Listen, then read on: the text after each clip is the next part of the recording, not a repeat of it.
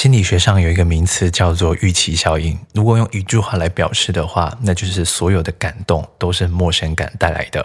你可以想一想一个场景：假设你的伴侣啊，在你下班的时候传一则讯息，告诉你说：“哎，我刚刚经过花店，所以顺手买了一朵玫瑰花，等晚上一起吃饭的时候再送给你吧。”你想一想哦，你收到这则讯息会很感动吗？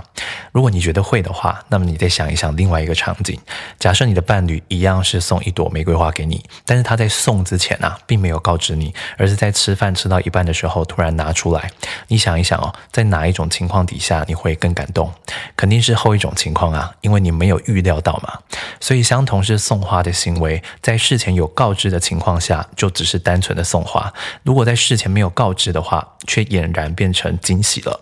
学会了预期效应之后，那么假设你是业务老板或销售，要怎么利用这个心理学技巧来帮助自己提升口碑呢？很简单啊，未来在跟跟客户洽谈的时候，不要让客户在事前知道自己将会收到礼物，否则你未来送的礼物就会被视为理所当然。你只要在成交之后再把礼物拿出来，那么客户就自然会觉得你的服务特别好了。